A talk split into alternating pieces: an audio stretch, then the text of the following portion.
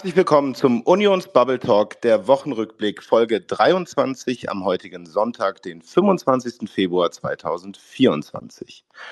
Mit mir gemeinsam begrüßen euch auch heute unsere Co-Hosts, lieber Baha, lieber Manuel und lieber Marcel. Schönen guten Abend euch.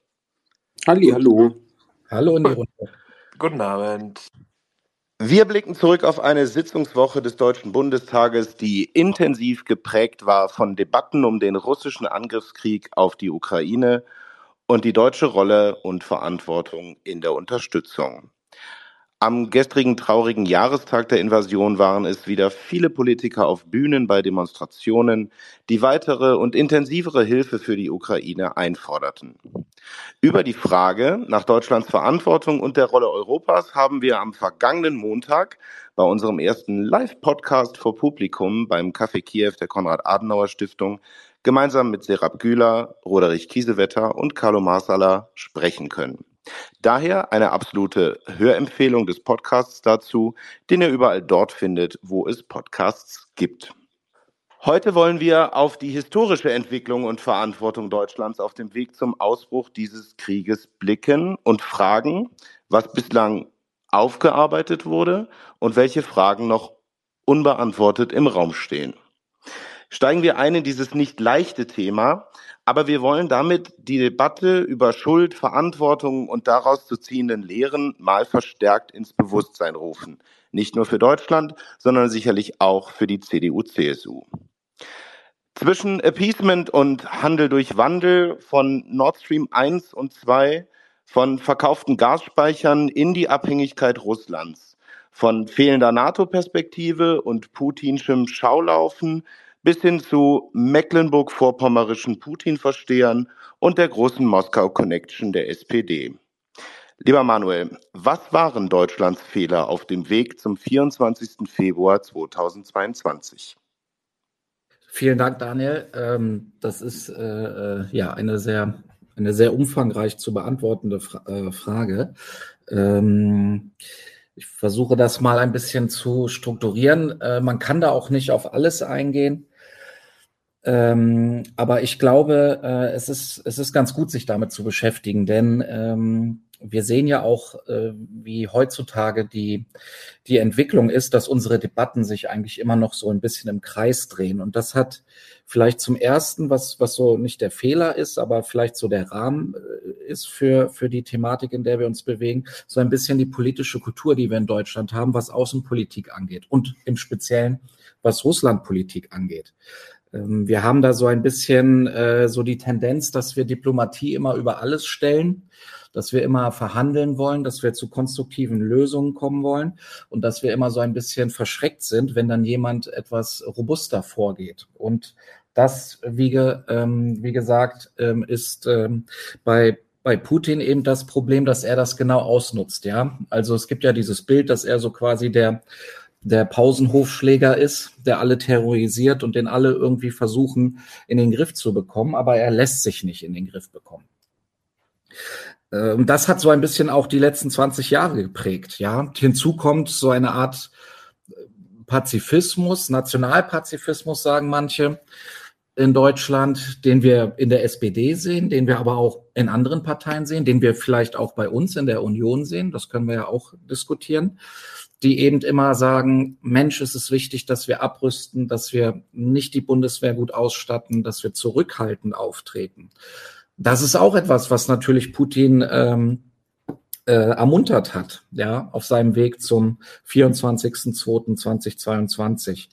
Und wir haben natürlich auch ein großes Problem, das sehen wir auch zum Beispiel an so Kollegen wie Ralf Stegner, wie wir das in den letzten Tagen ja auch ähm, auf Twitter gesehen haben, so eine, so eine Russland-Romantisierung, ja. Also das fängt schon an bei der berühmten Rede, wenn ihr euch zurückerinnert. Ähm, ich glaube, es war 2001 als, als Putin vor dem Bundestag in Deutsch gesprochen hat und ähm, alle gesagt haben, Mensch, das ist ja jetzt etwas äh, ganz Neues, ganz neue Töne aus Moskau, ähm, die Hoffnung machen auf eine friedliche Zukunft.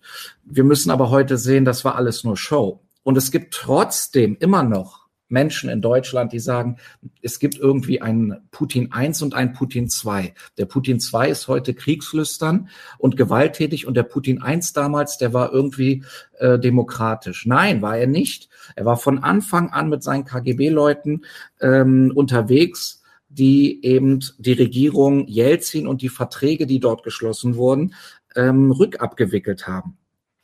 Und ähm, vielleicht komme ich dann ähm, einmal, vielleicht was so die konkreten, was aus meiner Sicht so die konkreten Punkte sind, wo wir, wo wir Fehler gemacht haben. Also Fehler äh, gemacht haben, nicht nur als Bundesregierung mit Union und SPD vorwiegend, sondern vielleicht auch gesellschaftlich. Ja, wir haben nämlich gerne weggeschaut. Wir waren blind gegenüber Putins Aggressionen. Wenn wir uns zurückerinnern an die Syrien-Intervention, ähm, das war 2016.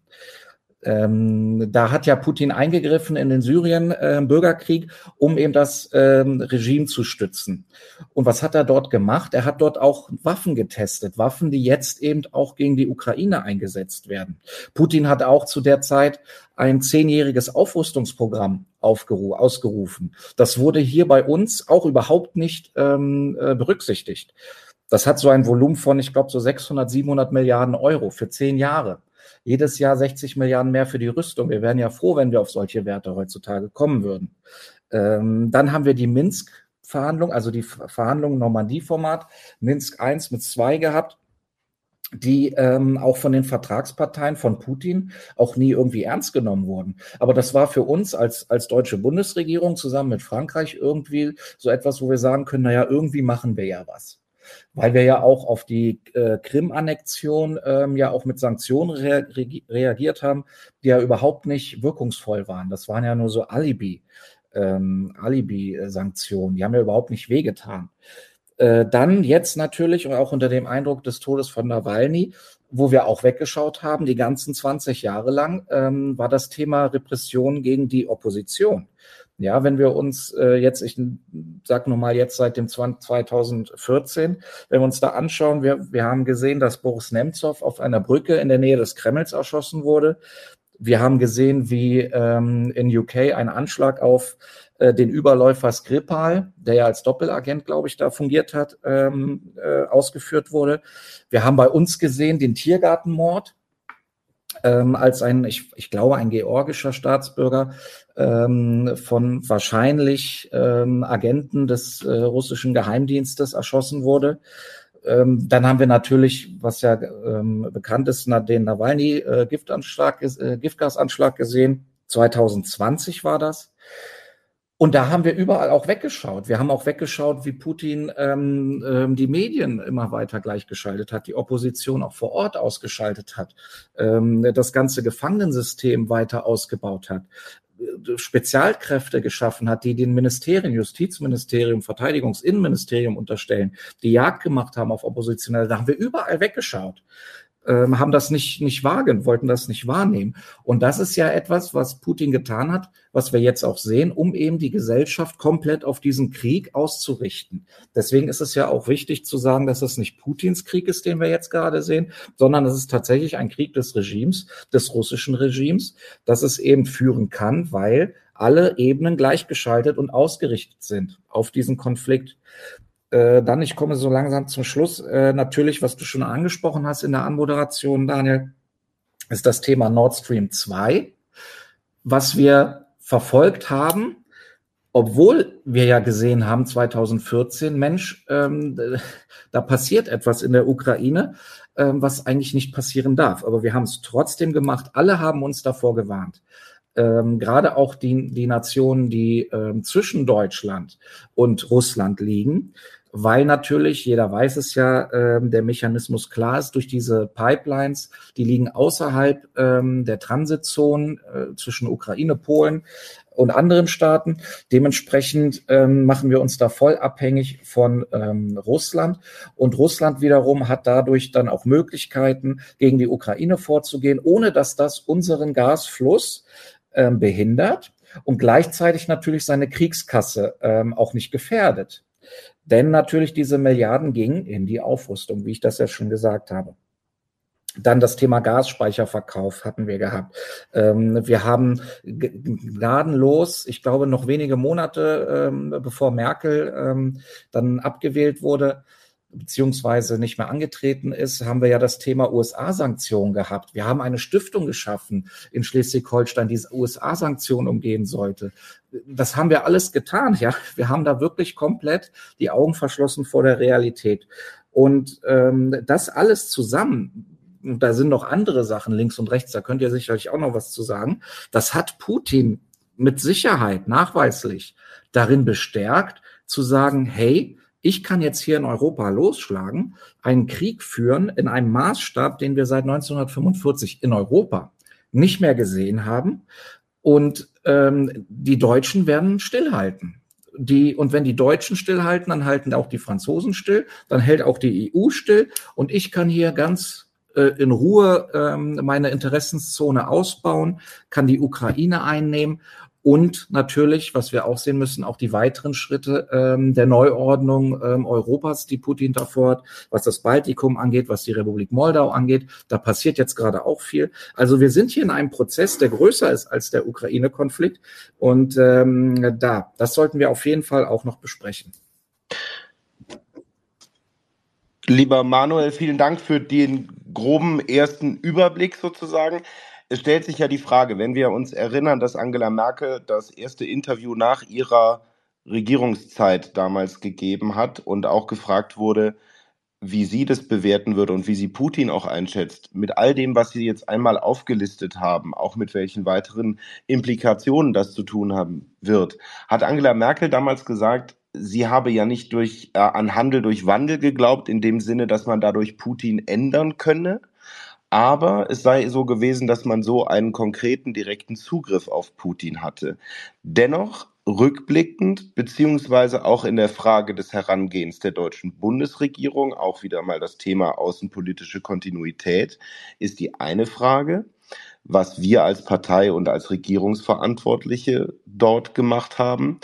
Und die andere Frage ist auch, ob auch in der Außenpolitik der SPD beispielsweise eigentlich ein Konzept dahinter gestanden hat oder ob das wirklich eine rein naive Herangehensweise auf Putin, auf Russland und auf ja, diese schöne neue Welt am Ende der Geschichte war. Wie seht ihr das? Das, wenn ich da nur kurz genau das, das ist das, was das letzte, was du gesagt hast. Es ist tatsächlich aus meiner Sicht wirklich so eine Naivität. Und deswegen ist es so wichtig, dass wir daraus auch lernen. Ähm, weil wie ich das schon gesagt habe, man kann mit so jemanden, wie wir das mit, mit Putin jetzt sehen, spätestens, allerspätestens seit der Vollinvasion, eigentlich schon davor auch ähm, in Georgien oder dem zweiten Tschetschenien-Konflikt, man kann mit Putin nicht Diplomatie führen, wie wir das äh, verstehen, ja, auf Augenhöhe, äh, mit Respekt, zielorientiert. Diplomatie ist wichtig, aber Diplomatie gegenüber solchen Despoten wie Putin kann nur ähm, funktionieren, wenn sie abgedeckt ist durch robuste Verteidigungspolitik, durch, durch robuste Ansprache, ähm, durch, durch Handlungen, die auch kongruent sind. Man kann nicht sagen, wir machen jetzt hier eine Pipeline mit dir und dann wird alles gut. Das ist auch ein Ansatz, Handel durch Wandel, der ist ja im Prinzip nicht ganz schlecht. Er war halt nur nicht flankiert durch andere politische, militärische Maßnahmen. Ja, weil wir eben auch sehen müssen, dass so jemand wie Putin der, ist ja nicht rational getrieben. Der hat ja jetzt auch etwas, was ökonomisch für Russland sehr, sehr fatal sein wird in der Zukunft, sich ja komplett seine europäischen Gasmärkte und Öl in Anführungsstrichen, aber auf jeden Fall Gas komplett eigentlich ähm, abgeschnitten. Da muss man jetzt sehen, werden die in zehn Jahren eine Pipeline nach China bauen, die das ersetzen kann? Wird dann China überhaupt das noch benötigen, das Gas, weil die ihre Wirtschaft ja auch irgendwann ähm, umformen, transformieren werden?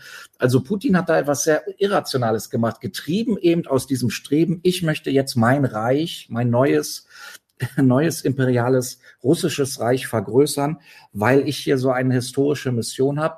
Und das ist eben das Problem bei Handel an Wandel. Und ähm, deswegen ist es so wichtig, dass wir eben jetzt dahin kommen, endlich Sicherheitspolitik, Verteidigungspolitik sehr, sehr robust verstehen.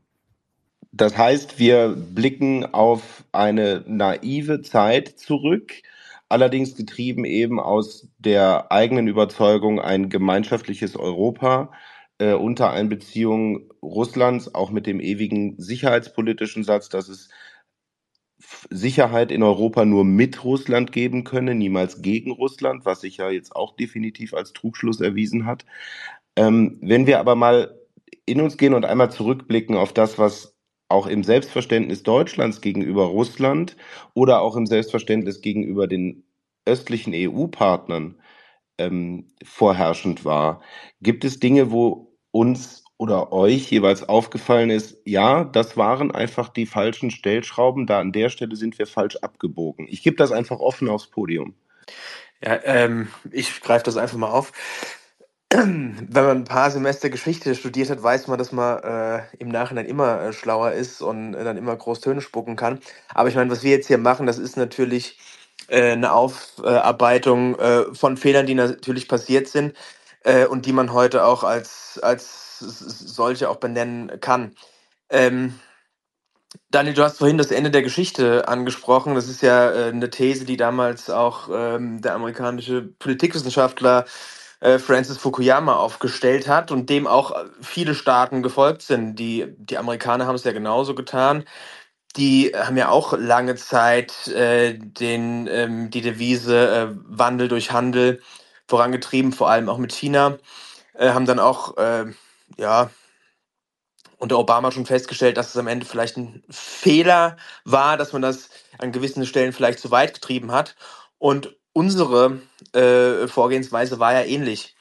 Ähm, wir haben gedacht, dass nach ähm, Ende des Kalten Krieges Russland jetzt endlich demokratisch ist. Die Demokratie, die westliche Demokratie hat sich durchgesetzt. Ähm, vor allem auf ewig durchgesetzt. Das war ja sozusagen äh, die, die Denkweise, die da hinten dran stand.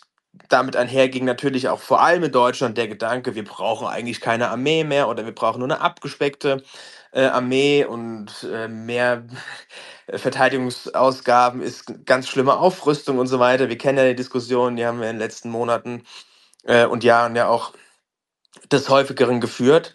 Und äh, der 24. Ähm, Februar 2022 hat dann alle mal auf den Boden der Tatsachen zurückgeholt. Und wir stellen fest, dass wir ähm, ja lange Jahre Geschäfte äh, mit einem Regime gemacht haben, das äh, extrem skrupellos ist. Das hätte einem auch schon vorher auffallen können. Das hätte einem spätestens seit, seit der Annexion der Krim auffallen können. Ähm, und äh, ja, wir müssen uns auch die Frage jetzt stellen, wie stehen wir überhaupt äh, sicherheitspolitisch da? Ja, wenn jetzt die Amerikaner, Trump hat es ja vor zwei Wochen gesagt, äh, die äh, Staaten, die nicht die, die 2% zahlen, die, ja, die, die wird er auch an äh, Russland ausliefern, sozusagen, ja. Ähm, wir stehen da mit äh, runtergelassener Hose jetzt da und äh, müssen jetzt gucken, wie wir das, äh, oder wie wir mit der Situation am besten umgehen. Und da sind natürlich viele Fehler passiert. Viele hätten wir wahrscheinlich auch vorher ähm, feststellen können. Die Frage ist, ob man sich, gerade was Gas anbelangt, ähm, in dem Maße von einem Staat abhängig machen muss, wie wir es gemacht haben. Äh, da gibt es ja auch berechtigte äh, Kritik dran. Und äh, ja, das sind Fragen, die man wirklich ähm, auch ehrlich aufarbeiten muss. Wie bewerten wir denn vor dem Hintergrund eben auch der jetzt weiteren Entwicklung und der notwendigen Entwicklung mal den kurzen Blick einmal an der Stelle in die SPD? Ähm, und wir reden hier nicht nur über Schröder, sondern wir haben auch heute schon wieder Mützenich im Bericht aus Berlin erlebt, ähm, wo es dann wieder um für mich ja immer ein, eine völlige leere Worthülse von Diplomatie ging äh, die jetzt unbedingt in den Vordergrund gerückt werden müsste. Aber ist das bei der SPD auch eine, eine Vorstellung vom Weltbild? Ähm, oder woher kommt eigentlich diese, diese, diese Russophilie, dass die da auch bis heute in führenden Akteuren, und da rede ich jetzt mal nicht vom ganzen Friedensaktivismus, einfach von führenden Akteuren bis heute daran so festhalten? Woher kommt das eigentlich? Also ich würde ganz klar sagen, dass das bei der SPD daran liegt, dass das äh, für die mittlerweile oder was heißt mittlerweile seit, seit Jahrzehnten identitätsstiftend ist. Das ist ja die große Erzählung ähm, vom Architekten Egon Bahr, der da mit Brandt die äh, Entspannungspolitik äh, entworfen hat, da ja auch schon ähm, diese Energiepartnerschaft mit Russland forciert hat. Damals wurde ja auch schon eine, eine Pipeline gebaut, ähm, Jamal, glaube ich, heißt die, äh, womit ja auch deutsche, die deutsche Industrie damals versorgt werden sollte. Und das war ja genau diese Konzeption Wandel ähm, durch Handel äh, Wandel durch Annäherung. Und das ist eben so wirklich identitätsstiftend für die SPD, die sich ja auch immer als eine pazifistische, ausgesprochen pazifistische Partei äh, verstanden hat. Und das ist, glaube ich, bei jedem Sozialdemokraten ganz tief drin. Da kann ich den großen Bogen spannen, vielleicht noch zu den, zu den Kriegskrediten äh, 1914 ähm, die, die wir, wo es ja auch schwere Diskussionen gab in der SPD damals, ob man da ähm, den Kaiser unterstützt das ist einfach etwas, wo, wovon sie überzeugt sind. Und wenn du ihnen, ihnen das jetzt wegnimmst, wenn sie sagen, sie haben da Fehler gemacht, dann nimmst du ihnen nicht nur die, äh, die Überzeugung, dass sie da auf dem richtigen Weg waren, sondern du nimmst ihnen auch so ein bisschen die Überzeugung, dass sie politisch irgendwie ähm, ja ein Alleinstellungsmerkmal hatten bisher. Ja, was ist denn außenpolitisch, was sind denn die großen Leistungen der SPD sonst gewesen, ja, in der Bundesrepublik? Äh, ich sehe da nicht so viel. Und ich glaube, das ist etwas, was bei vielen da so diese Abwehrreaktion ähm, auslöst. Ähm, plus natürlich, dass die SPD sich zwar immer sehr progressiv, ich habe das, glaube ich, auch geschrieben gestern, sehr progressiv gibt, ähm, auch sehr jugendlich, sehr offen, aber doch dann an den entscheidenden Stellen, in den Verantwortungspositionen, dann doch eben so Leute wie Mützenich ähm, sitzen, der ja auch in diesem Podcast, äh, der ja gestern da veröffentlicht wurde, gesagt hat, naja, ich bin noch so alt, dass ich erkenne, dass hier einige in diese äh, Rhetorik der, der kalten Krieger zurückfallen, wo ich mir sage, Junge, äh, die Zeiten sind jetzt eben so, dass wir wieder so eine neue Form vom kalten Krieg sehen, der im Moment sehr, sehr heiß ist in der Ukraine. Und in der Ukraine entscheidet es sich jetzt, wie es für die Europäische Union in den kommenden 20, 30, 40 Jahren weitergeht. Das kann man ja nicht einfach wegdiskutieren, irgendwie mit Diplomatie oder sonst irgendwas. Man muss jetzt da ganz knallhart äh, Putin die Stirn äh, bieten, weil sonst ähm, werden wir hier alle ähm, in einem Europa aufwachen, ähm, dass ich hier niemanden zutrauen möchte. Und da sprichst du einen wichtigen Punkt an, Manuel. Und da kann ich auch noch nicht verstehen, wieso der Groschen bei der SPD da noch nicht gefallen ist. Äh, natürlich, der Krieg äh, dauert jetzt zwei Jahre an und natürlich entwickelt sich da auch so äh, eine gewisse Trägheit in der deutschen Bevölkerung. Ja, man sieht es immer wieder so in den Nachrichten und es läuft so nebenher. Aber äh, in gewisser Weise ist der Krieg äh, in die, in die, in die Ferne gerückt im Vergleich zu, zu, von vor zwei Jahren oder äh, wie es letztes Jahr noch aussah. Das Problem ist aber, und das müssen wir uns immer vor Augen halten, das ist vielleicht ein abgedroschener äh, Satz, den wir damals äh, äh, in, in Afghanistan und so immer verwendet haben, aber in der Ukraine wird auch unsere Demokratie äh, verteidigt. Denn äh, Putin wird nicht aufhören, äh, wenn er mit der Ukraine fertig ist und da äh, erfolgreich äh, ist. Putin äh, wird dann noch weitergehen und wir haben es gerade, oder ich habe es gerade eben schon angesprochen, wenn wir unsere Verteidigungsfähigkeit uns angucken, darum ist es nicht allzu gut bestellt. Und ähm, wenn wir die Ukraine nicht mit allen Mitteln unterstützen, ähm, dann äh, laufen wir Gefahr, äh, dass Putin immer weiter sich äh, ausbreitet und ein System natürlich mitbringt, das wir als westliche Demokratie nicht haben wollen. Ich meine, wir haben ja jetzt äh, auch, es war ja groß in den Medien mit äh, Nawalny, wir sehen, was es für ein Regime ist, wie da mit äh, Oppositionellen umgegangen wird, wie mit Menschen umgegangen wird, äh, die eine andere Meinung vertreten als die Regierung.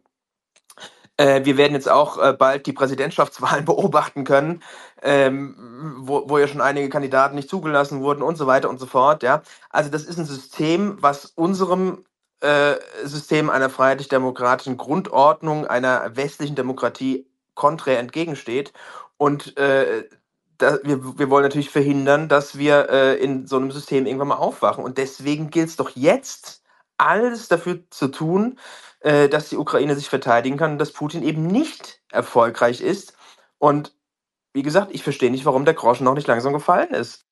Ich würde mich auch nochmal hier anschließen. Ich musste gerade, ich habe heute das Buch von Joachim Gauck, Erschütterung, fertig gelesen. Da lagen die letzten 40 Seiten bei mir seit ein paar Wochen da. Und ähm, ich kann das Buch tatsächlich jedem empfehlen, der jetzt nicht so tief in den Themen steckt wie vielleicht Manuel oder historisch wie Marcel. Ich muss sagen, das Buch Erschütterung, das hat mir auch nochmal eine ganz, ganz interessante Perspektive gegeben, neben der Moskau Connection, die vielleicht sehr, sehr, sehr hart mit der SPD umgeht. Aber das, was Gauck schreibt, gerade mit Blick auf Egon Bahr, auf, auf Helmut Schmidt und auch Willy Brandt, wie die vor allen Dingen gegenüber Polen und Osteuropa aufgetreten sind ja, ja. in den 80er, 90er Jahren, ist unglaublich, also schockierend im Nachgang.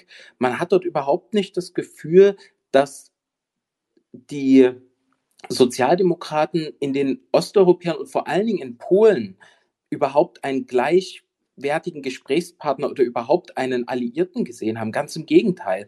Es gab sogar diesen einen Satz, der zitiert wurde von Egon Bahr, er schrieb das, glaube ich, in Vorwärts, also es muss auch irgendwo im Archiv noch zu finden sein. Ähm, der Weltfrieden sei wichtiger als Polen. Ja, und ähm, viele solche auch sehr klaren Statements und sehr abwertenden, vor allen Dingen Zitate und ähm, Gespräche, die's, äh, die dort dokumentiert sind in dem Buch, wo ich schon glaube, dass Manuel de Fons den richtigen Punkt gemacht hat. Das ist ein großer Teil der Identität der die SPD da prägt. Und das Ganze natürlich Wandel durch Handel ist auch etwas, was ich sehr interessant finde, weil lustigerweise las ich jetzt die letzten zwei Tage auch das Buch von dem Kollegen Carlo Massala. Das ist ja gar nicht so lang gewesen und sogar diesmal gut verständlich. Also warum die Welt keinen Frieden findet. Und dort hat er ja auch diese vier Strategien beschrieben, die, die äh, letztendlich Nationen äh, zur Verfügung stehen, um letztendlich Kriege zu minimieren oder das Kriegsrisiko zu minimieren. Und natürlich ist Wandel durch Handel oder Handelsbeziehungen ein Part. Und dabei ist mir immer wieder durch den Kopf gegangen eine Frage. Selbst wenn man diese Strategie wählt, so wie sie ja Deutschland gemacht hat oder wie es Deutschland getan hat in den letzten Jahrzehnten, dann kann man ja eigentlich nicht so naiv sein, diese Strategie zu wählen und sich nicht gleichzeitig in der Sicherheitspolitik, also eigentlich in der Verteidigungspolitik abzusichern. Und das ist, glaube ich, etwas, wo wir uns die Frage stellen müssen, nicht, wie ist die SPD jetzt weitergekommen in den letzten drei Jahren, weil to be honest, wenn ich Mütze nicht höre und auch viele Vertreter der Sozialdemokraten, ich glaube nicht, dass sie großartig weitergekommen sind.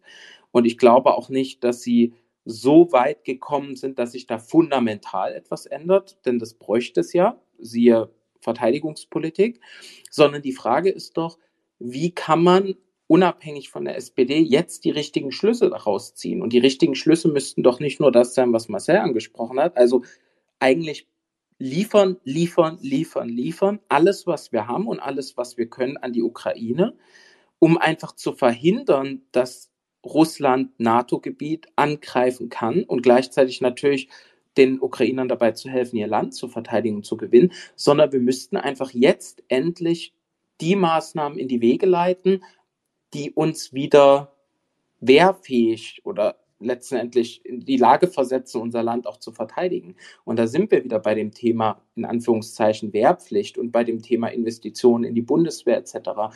Und da fehlt mir so ein bisschen die Strategie nach vorne. Ähm, was genau tun wir da? Also es hieß jetzt 80 Millionen seien ausgegeben von den 100 Millionen Sondervermögen. So what? Ja, also toll, das Geld ist draußen, aber äh, irgendeine Art Wandel sehe ich jetzt tatsächlich nicht in der Verteidigungspolitik. Und gleichzeitig stehen wir auf der Bremse, was die Lieferungen angeht, zumindest von bestimmten Waffengattungen. Also insofern, ich glaube, wir müssen uns darüber unterhalten, wie können wir jetzt quasi dafür sorgen, dass wir gelernt haben, aus dieser verfehlten Wandel durch Handelpolitik und vor allen Dingen auch nicht die gleichen Fehler wieder machen, siehe China.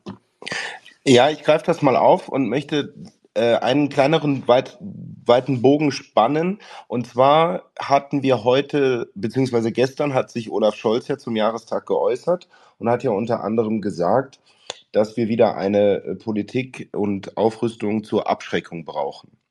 Und heute, ich weiß nicht, ob es in der Ansprache oder in einem Interview war, hat Präsident Zelensky gesagt, dass der Beitritt der Ukraine zur NATO nur davon abhänge, wenn, äh, ob Deutschland und die USA sich dafür entscheiden.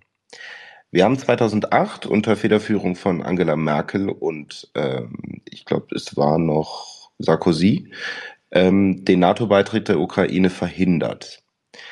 Heute rückblickend ist auch das sicherlich alles einfacher zu bewerten unter der unter oder unter Kenntnis der Folgen.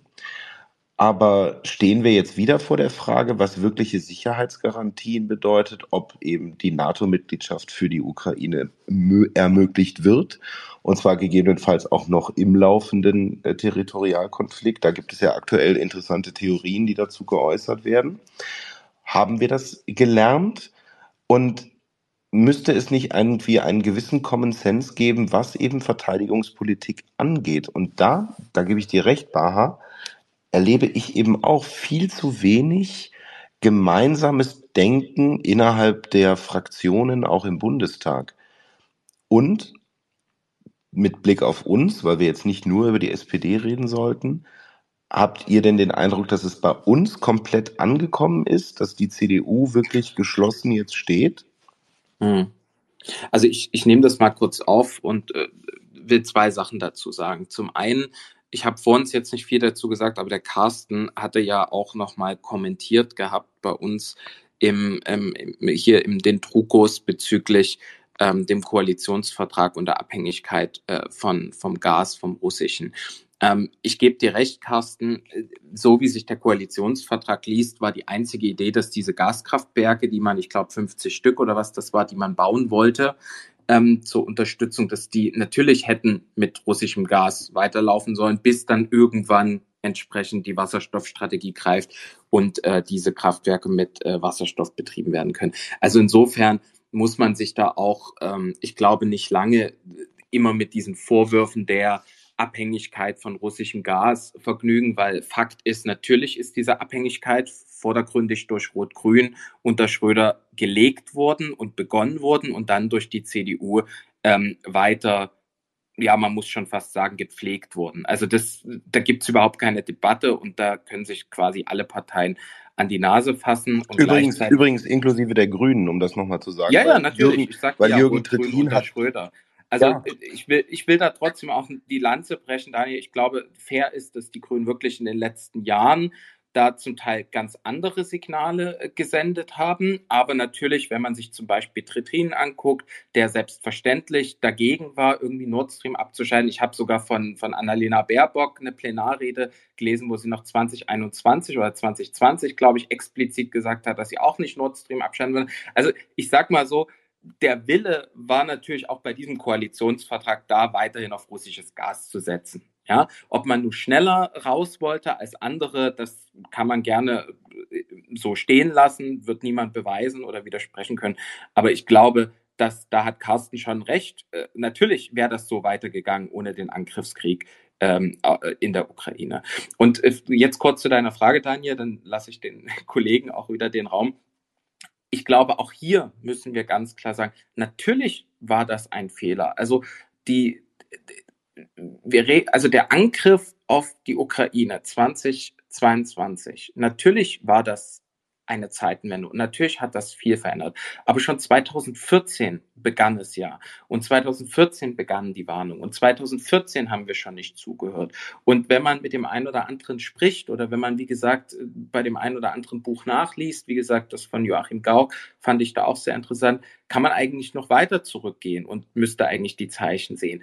Und ja, da hat die CDU und da hat auch Angela Merkel sicherlich im Rückblick nicht die richtigen Entscheidungen getroffen. Ich frage mich aber, ist das jetzt überhaupt möglich? Also geht überhaupt, das weiß vielleicht Manuel, ein NATO-Beitritt mitten im Krieg? Und ist das überhaupt etwas, worauf wir uns fokussieren sollten? Oder müssten wir nicht eigentlich alles, was wir haben, zur Verfügung stellen, damit die Ukraine eben den russischen Angriff abwehren kann und ihr Territorium letzten Endlich verteidigen kann.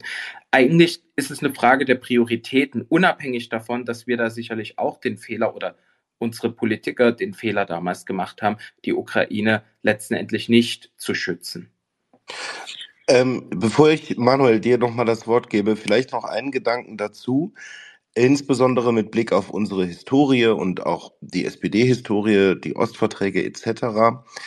Die Frage danach, dass wir im Endeffekt auch mit Olaf Scholz, wir erinnern mal an das Atomwaffen-Interview, dass wir auch immer eine gewisse Angst vor Russland behalten haben.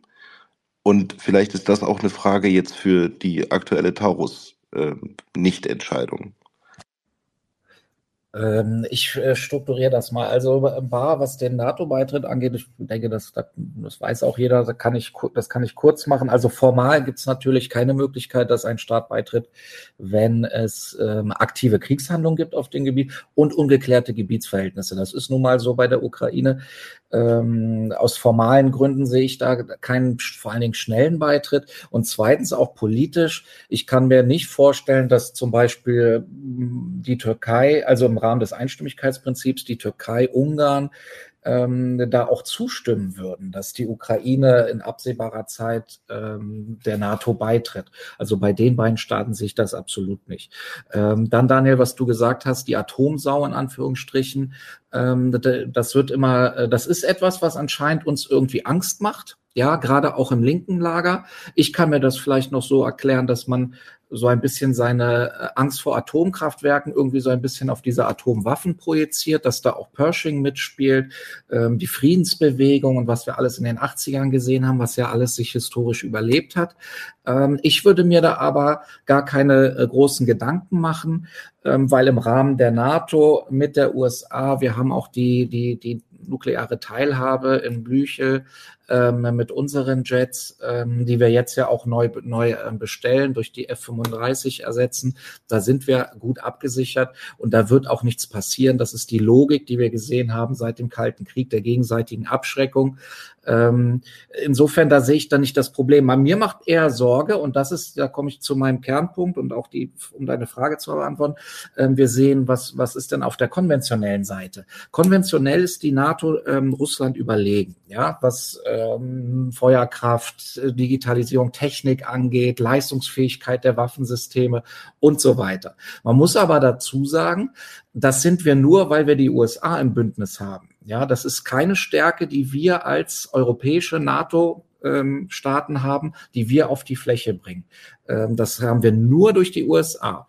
Und ähm, wenn etwas bei uns passiert in Europa, wie schnell kann denn die USA verlegen? Wie schnell ist sie denn bei uns da? Das üben wir ja gerade im, im Rahmen eines großen NATO-Manövers, ähm, was ja was ja durchgeführt wird. Aber wir müssen selber in Europa mehr konventionell rüsten aufrüsten. Und ähm, da ist es jetzt, und das ist, hat noch, glaube ich, auch um da noch keine Partei verstanden, vielleicht noch nicht mal wir. Da stehen wir jetzt eigentlich vor einer riesigen Herausforderung, weil wir zwei Dinge leisten müssen. Wir müssen einmal unsere eigene Wehrfähigkeit, Kriegstüchtigkeit, wie man es nennen will, auf jeden Fall die Fähigkeit zur Landes- und Bündnisverteidigung rapide schnell ausbauen als europäische ähm, NATO-Mitglieder und gleichzeitig aber auch ähm, die Ukraine so rüsten, dass sie in der Lage ist, in diesem großen, großskalierten Krieg zu bestehen. Das sind zwei Sachen, die wir leisten müssen, ohne dass die sich gegenseitig behindern. Und das mit einer Rüstungsindustrie, die aufgrund der zurück, rüstungspolitischen Zurückhaltung der letzten zwei, drei Jahrzehnte in den Kapazitäten sehr, sehr beschränkt ist. Und das ist etwas, was nicht verstanden wird. Wir müssen jetzt wirklich ähm, Geld in die Hand nehmen. Wir müssen der, wir müssen der Rüstungsindustrie in unseren Nationalstaaten müssen wir Gelegenheit geben zu wachsen, Kapazitäten aufzubauen. Wir müssen vielleicht auch endlich mal darüber sprechen, dass wir auf EU-Ebene unsere Armeen harmonisieren, ähm, dass wir dahin kommen, dass wir Stärken und äh, individuelle Stärken berücksichtigen. Ja, das eine Land ist vielleicht ein bisschen mehr in der in der in der äh, Luftwaffe unterwegs, das andere ist vielleicht am Boden Boden etwas stärker, dass wir Synergien nutzen, weil diese Synergien, die nutzt Russland. Russland teilt sich das auf, bestellt billige Artilleriegranaten in Nordkorea, um seinen Bedarf zu decken, holt sich Drohnen und äh, ballistische taktische Raketen ähm, aus dem Iran und baut selber bei sich, weil es das am besten kann, Panzer und ähm, äh, Schützenpanzer und so weiter aus Altbeständen, ähm, refurbished die, wertet die wieder auf, weil es das am besten kann. Russland nutzt da ein, ein informelles Bündnis und wir als Europa, als NATO sind auch in einem Bündnis, aber jeder macht hier irgendwie seins und alles zusammen ist zu wenig. Und da müssen wir wegkommen. Und das hat wirklich, glaube ich, noch niemand verstanden, ähm, bis vielleicht auf Boris Pistorius, der ja gesagt hat, liebe Leute, wir müssen jetzt hier Gas geben. In fünf Jahren äh, muss die Bundeswehr stehen. Und wenn er das sagt, dann heißt das nicht nur die Bundeswehr muss äh, die, die Leistungsfähigkeit auf, auf das Papier bringen, sondern auch die anderen europäischen NATO-Armeen. Und ich denke auch mal, bin davon überzeugt, äh, sollte am 5. November äh, diesen Jahres äh, Donald Trump äh, ja, die genau. Präsidentschaftswahl wieder gewinnen, dann werden wir von heute auf morgen auch ganz, ganz andere Diskussionen führen. Und diese Diskussion wird sich nochmal verschärfen, denn ähm, die NATO, wie du sie gerade äh, beschrieben hast, mit den USA wird dann definitiv eine andere sein oder die Gefahr ist zumindest groß, dass sie ähm, eine andere wird und unser westliches Sicherheitsgefüge äh, könnte von heute auf morgen über den Haufen geworfen sein und wir werden von heute auf morgen ganz andere Diskussionen führen müssen. Ja, genau, das, das hatte ich vergessen zu sagen. Ähm, also äh, die, die Wahl, die müssen wir jetzt auch abwarten. Wir hatten das auch in unserem Fokus-Podcast beim Café Kiew ja auch besprochen. Ähm, da ist jetzt, glaube ich, auch vieles im Wartestand, ähm, was gerade passiert. Aber wenn dann im Herbst die Entscheidung getroffen wird, ähm, wer jetzt dann der nächste US-Präsident sein wird, ähm, egal welcher das äh, auch sein wird, ja, ob das dann Biden ist ähm, oder Trump. Auf jeden Fall, glaube ich, werden wir da eine sehr, sehr starke Belebung sehen. Das ist vielleicht auch so ein positiver Ausblick, ähm, weil ich ja gerade so ein bisschen düsteres Bild gezeichnet habe. Da wird eine Menge passieren, sobald dieses Wahlergebnis feststeht. Aber das steht erst Anfang November äh, fest. Bis dahin ist es noch eine lange Zeit und mir tun da wirklich die ähm, Ukrainer leid, die jetzt eben wirklich vor einer schwierigen Zeit stehen ähm, die, das, die USA schätzen den, den Tiefstand der, des Munitionsmangels ähm, im April. Ab da wird es dann wieder aufwärts gehen, aber das ist eine verdammt lange Zeit und die Russen drücken. Nun, ich weiß nicht, ob da die Aussicht wirklich so positiv ist, aber also ich meine, du kannst es ja militärisch, weil du da an den Quellen immer dran bist, weitaus besser einschätzen. Ähm, aber stellt sich nicht die Frage, dass unabhängig davon, wer am 5. November die Wahl gewinnen wird in den USA, das Selbstverständnis von Autarkie auch den USA gegenüber militärisch, dass wir das jetzt mal ausgenommen der Atomfrage, weil das halte ich ja immer für recht vorgeschoben, ähm, dass wir diese Frage einfach noch gar nicht beantwortet haben und dass wir sie auch noch nicht intrinsisch motiviert ähm, angehen. Und wie wir es auch schon überlegt haben und was wir schon in Teilen ja schon aus der SPD wieder hören, wir werden diesen Wahlkampf erleben oder in allen Wahlkämpfen die Frage Sozialstaat versus Sicherheit. Und ich weiß nicht, ob wir da wirklich schon angekommen sind, unabhängig von der Frage, dass wir auch keinen Kanzler haben, der es möglich machen würde, eine Bevölkerung mitzureißen auf einem Weg, ähm, der nun mal auch Einschnitte mit sich bringt. Also ich bin da nicht so positiv zu sagen, äh, wir haben da irgendwas schon verstanden, um ehrlich zu sein. Vielleicht die CDU, das ja, aber gesellschaftlich, politisch, ich bin mir da nicht sicher. Ja, also wir, dazu bräuchte man äh, natürlich äh, einen Bundeskanzler, der das jetzt auch kommunikativ strategisch eben auch vorbereitet. Ähm, und wir in Deutschland sind da sowieso vielleicht ein bisschen ähm, hinterher, ähm, wobei man auch sagen muss, äh, es ist ja auch schon einiges passiert ähm, seit dem äh, 24.02.22 ähm, in Deutschland.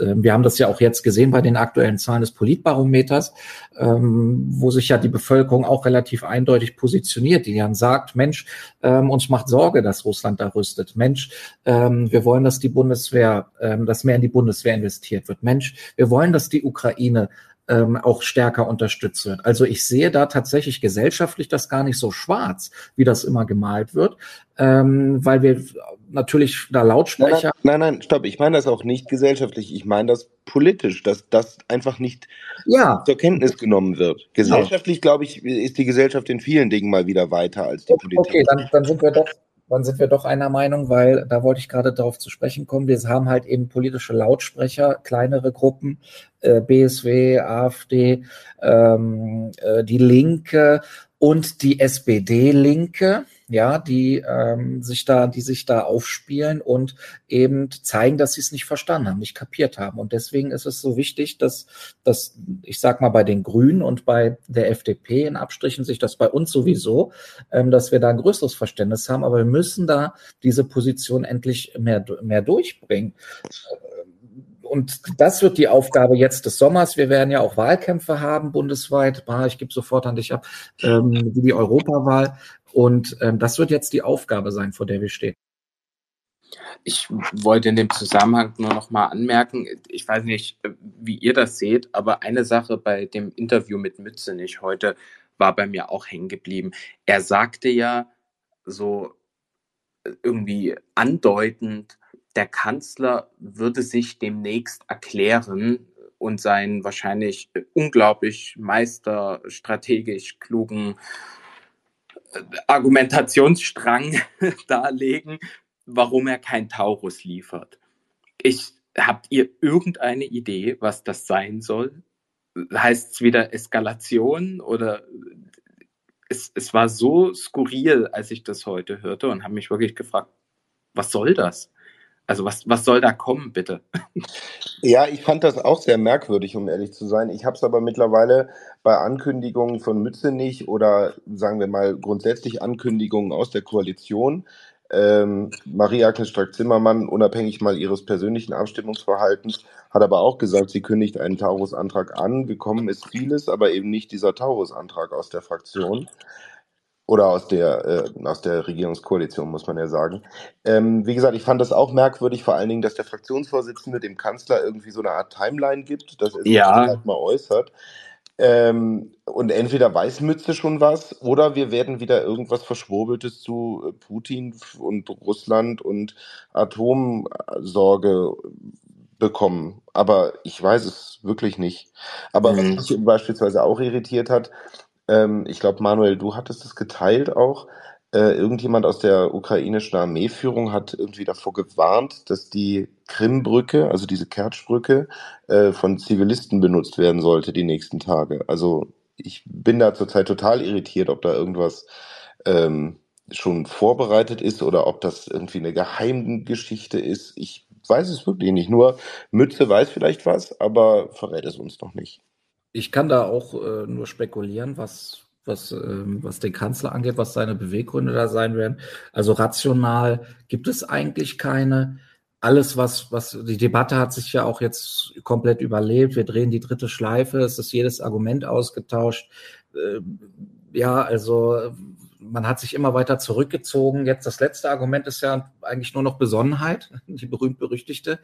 Ähm, alle anderen Argumente, die hat man davor abgebügelt, sei es man, man braucht ein Bundestagsmandat, äh, weil das ähm, deutsche Soldaten äh, bedienen müssten, dass man da die GPS-Daten nicht nutzen darf. Das wäre eine Kriegsbeteiligung. Ähm, wir, wir liefern das nicht im Alleingang. Ja, Frankreich und UK haben solche vergleichbaren Systeme geliefert, ähm, nur in der Reichweite beschränkt ähm, und im konkreten Fähigkeitsprofil, ähm, also intelligent, also Bunkerbrecher. Das ist aber etwas, was eigentlich nicht relevant ist für die Ukraine. Also jedes Argument ist dreimal gedreht. Ich weiß nicht, was der Kanzler da jetzt noch sagen möchte. Und was konkret zur Krim angeht, ähm, ja, das hat Budanov gesagt, der, ähm, der Chef des, des äh, Militärgeheimdienstes wir werden sehen, was da ist. Also wenn der sowas ankündigt, dann ist das in der Regel auch so, dass da auch was passiert. Es gab auch schon ähm, Luftalarm heute. Ähm, das wird man sehen, aber ich denke nicht, dass da jetzt konkret was in der, bei der Brücke irgendwie passiert. Man wird sicherlich Ziele auf der Krim angreifen. Ähm, und ja, wir werden sehen. Nun gut, dann würde ich an der Stelle sagen, verlassen wir das Thema und ich versuche die Brücke zu dem anderen heißen Thema dieser Woche im Deutschen Bundestag und mal wieder mit einem sehr motiviert sprechenden ähm, Bundeswirtschaftsminister. Wenn die Rüstungsindustrie wirklich hochgefahren würde, hätte es zumindest diesen einen Vorteil, dass es eine Art Konjunkturpaket für die deutsche Wirtschaft wäre, denn es gab diese Woche auch den Jahreswirtschaftsbericht der Bundesregierung und es gab eine entsprechende Aussprache dazu im Deutschen Bundestag. Und äh, ich glaube, das auch memhafteste und lustigste Wortgefecht war das zwischen Jens Spahn und Robert Habeck im Bundestag, als Jens Spahn sagte, Herr Minister, Sie haben gesagt, die Lage der Wirtschaft sei dramatisch. Und Robert Habeck gesagt hat, nee, nee, nicht die Lage, sondern nur die Zahlen. Und wir stehen jetzt also in der Rezession, der Wirtschaft geht es schlecht und während Opposition und Regierung gegenseitig aufeinander zeigen, auch wegen des noch im Bundesrat befindlichen Wachstumschancengesetz, stellt sich die Frage laut aus der, SP, äh, aus der FDP und aus den Grünen heraus, was sie besser für die Wirtschaft tun sollten. Auch die CDU hat ein eigenes Zwölf-Punkte-Programm vorgelegt. Von der SPD hört man wie immer gar nichts. Und wir stehen auf jeden Fall vor einer Wirtschaft, die es so macht wie die Ampel. Es geht nur noch bergab. Lieber Baha, du wolltest das Thema heute unbedingt besprechen. Deswegen darf ich dir das Wort zuerst geben. Unbedingt, genau. naja, es ist ja auch ein wichtiges Thema. Und ich meine, äh, ja, äh, Zahlen, ja, die Zahlen sind schlecht, sagte ja der Herr Wirtschaftsminister. Und die sind ja wirklich schlecht. Also wir werden ja voraussichtlich 0,2 Prozent dieses Jahr Wirtschaftswachstum haben. Das ist ja korrigiert worden von, ich glaube, 1,3 oder 1,2 runter. Und das sind natürlich schlechte Zahlen, wenn man sich vor allen Dingen anschaut, äh, wie der weltweite Durchschnitt ist. Ich glaube, liegt über drei Prozent. Was ich bei der ganzen Diskussion interessant fand, sind zwei Sachen. Also wenn wir jetzt einfach mal die Dynamik äh, beleuchten, wieder zwischen Opposition und Ampelregierung, weil ich glaube, wir sind alle einig, dass Wirtschaft schlecht, also es geht ihr gerade schlecht. Und ähm, während gerade noch äh, aus, ich sage jetzt mal vom, vom Wirtschaftsminister selber äh, groß äh, getönt wurde, wie schlecht das alles ist und man müsse doch unbedingt was machen, hat er seine eigene Fraktion ähm, ihn nicht direkt, aber letztendlich alle, die so sprechen wie ihr, wie er, ermahnt, dass dieses, äh, dass das doch Schwarzmalerei sei und dass man da ähm, bitte den Standort nicht schlecht reden solle, wie es doch letztes Jahr so oft und so gerne hieß. So, jetzt mal Schadenfreude beiseite, weil es ist natürlich für uns alle nicht gut. Und tatsächlich ist es so, dass wir den Bericht hatten, aus dem sich heraus jetzt, zumindest vielleicht tue ich ihm auch Unrecht, aber ich habe keinen konkreten Maßnahmeplan seitens des Wirtschaftsministers gesehen. Das Einzige, was ich heute vernommen habe, ist, dass sowohl im BMF als auch im ähm, Wirtschaftsministerium separate Papiere erarbeitet werden, also Papiere im Sinne von Strategien für, für Impulse für Wirtschaftswachstum. Und wenn man Lars Feld richtig verstanden hat, dann liegt das daran, weil man zwei unterschiedliche ähm, Denkschulen quasi hat, äh, was, was die, die Wirtschaftspolitik angeht. Also so im BMF das eine, im BMWK das andere. Und äh, jetzt mal davon abgesehen, dass das natürlich überhaupt kein Zeichen von äh, Koalitionshandeln ist und in irgendeiner Art und Weise äh, hilfreich und konstruktiv, kommt dazu noch die Opposition, die sich meines Erachtens, jetzt kann man darüber streiten, ob alle Punkte gut und schlecht sind, aber die Mühe gemacht hat, ein Zwölf-Punkte-Papier auf den Tisch zu legen mit sehr, sehr, sehr konkreten Vorschlägen. Also nicht irgendwie wir wollen hier was besser machen, sondern das, was ja auch immer moniert wurde in der Vergangenheit, war, man müsse konkrete Vorschläge machen. So, jetzt liegen diese konkreten Vorschläge auf dem Tisch. Ja, ihr kennt die meisten davon, denke ich. Da geht es um das Thema ähm, steuerfreie Arbeitseinkommen bis 2000 Euro, Überstunden steuerlich begünstigten, Sozialabgaben deckeln, Stromsteuer dauerhaft auf europäische Mindest, äh, Minimum senken etc. Und aus der FDP hat man ja auch gehört, das sind super Vorschläge, die decken sich ja größtenteils. Aber, so, und jetzt komme ich zu dem Aber, was zwei Dimensionen hat. Aber, wie wollt ihr das finanzieren? Und aber Wachstumschancengesetz.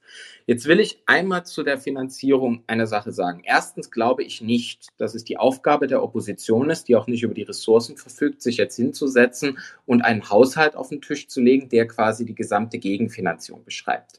Wenn man sich die Kritik im Plenum anhört, dann geht es fast ausschließlich um die Frage der Gegenfinanzierung oder Wachstumschancengesetz. Zu letzterem komme ich gleich. Bei der Gegenfinanzierung müsste man, wenn man jetzt aus einer Denkschule kommt, wie wahrscheinlich Herr Lindner und Herr Feld, einfach akzeptieren, dass eine gute Wirtschaftspolitik, wie es so schön hieß von Klaus Wiener, Selbstfinanzierungskräfte hat.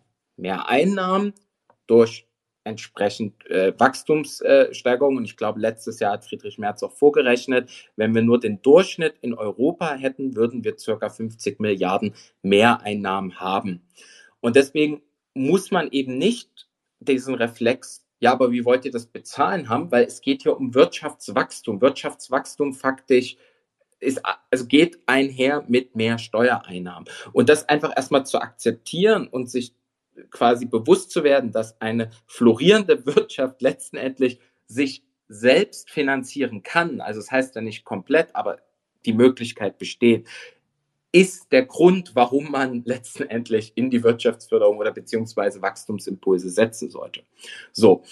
Der zweite Punkt ist das Thema Wachstumschancengesetz. Da gab es ja die angebliche Blockade im, im Bundesrat und auch das finde ich wieder interessant, weil wenn man sich mal überlegt, der Vermittlungsausschuss, an dem es ja quasi gescheitert ist, übrigens gescheitert ist es noch lange nicht, sondern es wird ja weiter diskutiert und verhandelt.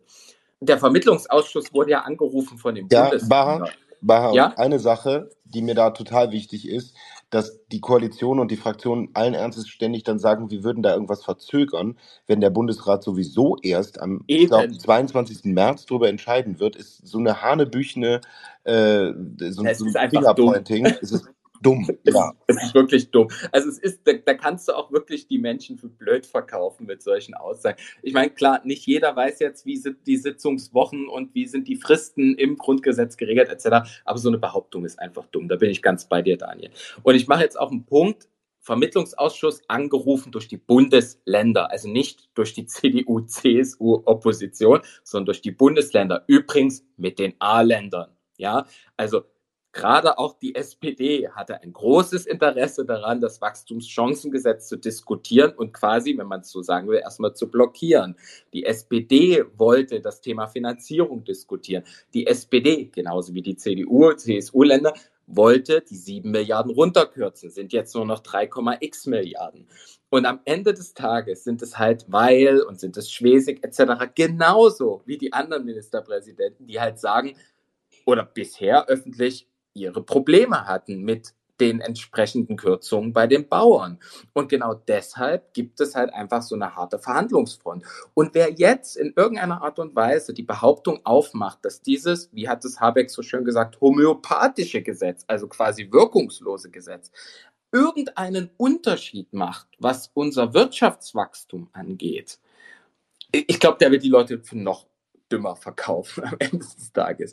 Denn egal wie gut das ist, aber dass es quasi zu ein Drittel von den Bauern finanziert oder gegenfinanziert werden soll, das kann nicht richtig sein. Und deswegen ist es auch richtig, dort weiter zu verhandeln. Und ich bin übrigens sicher, dass es eine Lösung gibt. Ich finde es aber daneben, wenn die einzigen zwei Gegenargumente gegen die Opposition, die gefühlt hier irgendwie die Arbeit des Wirtschaftsministers macht und der Koalition, die einzige Argumente gegen Finanzierung ist, wo ich wirklich der Meinung bin, da, da musst du aus einer ganz verrückten Wirtschaftsschule kommen, um das als einziges Argument zu bringen. Und das zweite, aber Wirtschaftschancengesetz, was faktisch ein homöopathisches Gesetz ist, was von den eigenen Leuten runter reduziert ist. Also insofern, diese Woche war wirtschaftspolitisch wirklich lustig bis zu dramatisch und unfähig.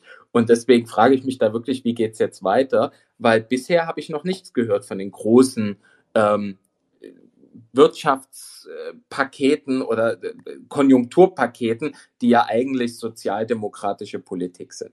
Mal gucken, wann die kommen. Ähm, ich vermute, da wird nichts kommen, äh, aber ja, wir, werden wie immer überrascht sein. Ja, vielen Dank, Maha, für auch da diesen Überblick. Ich muss auch in der Tat sagen, es sind diese zwei Punkte, die da immer herumgeistern. Ähm, die, ich würde auch gerne über das Thema Gegenfinanzierung äh, einmal, äh, äh, also auf das Thema eingehen, weil das für mich sowieso immer ein schwieriges Konzept ist, dass man alles, was man irgendwie erreichen will, immer sofort irgendwie gegenfinanziert. Ich denke, wir werden so oder so, unabhängig von Wahlkämpfen, sondern auch in der allgemeinen täglichen Politik, überhaupt nicht mehr darum umhinkommen, zu erklären, dass wir den aktuellen Haushalt, so wie er aufgestellt ist und wie er konzipiert ist, sowohl was die Sicherheit angeht, darüber haben wir eben schon gesprochen, was auch den Sozialstaat angeht, was Prioritäten sind, wir werden es auf Dauer und in relativ schneller Zeit einfach nicht mehr in diesem Ausmaß ja, Geld konsumtiv ausgeben können. das ist, glaube ich, eine Realität, die wir auch aus der CDU heraus meiner Einschätzung nach deutlich machen müssen. Und ich weiß, dass wir damit eben, das habe ich eben schon mal gesagt, in die Gefahr laufen, dass wir diesen Sozialstaat gegen Wirtschaftswachstum oder gegen Kriegsfinanzierung sozusagen, äh, dass wir da reinlaufen werden. Aber der Punkt ist meiner Einschätzung nach schlichtweg, wir werden diese Diskussion führen müssen, denn Scholz hat ja gesagt, ohne Sicherheit ist alles nichts. Aber wir müssen halt auch mal wieder klar machen, dass es einen Sozialstaat nur dann gibt, wenn die Wirtschaft auch funktioniert. Und wenn ich dann gleichzeitig jetzt von Hubertus Heil wieder höre, er erwarte eine Rentensteigerung weit über dem ähm, Inflationslevel von letztem Jahr, dann sind das neben dem Bürgergeld die nächsten staatlichen Ausgaben, die massiv erhöht werden. Ähm, wer finanziert das denn am Ende dann alles noch? Mit einem Wirtschaftswachstum von 0,2 Prozent wird das nicht funktionieren.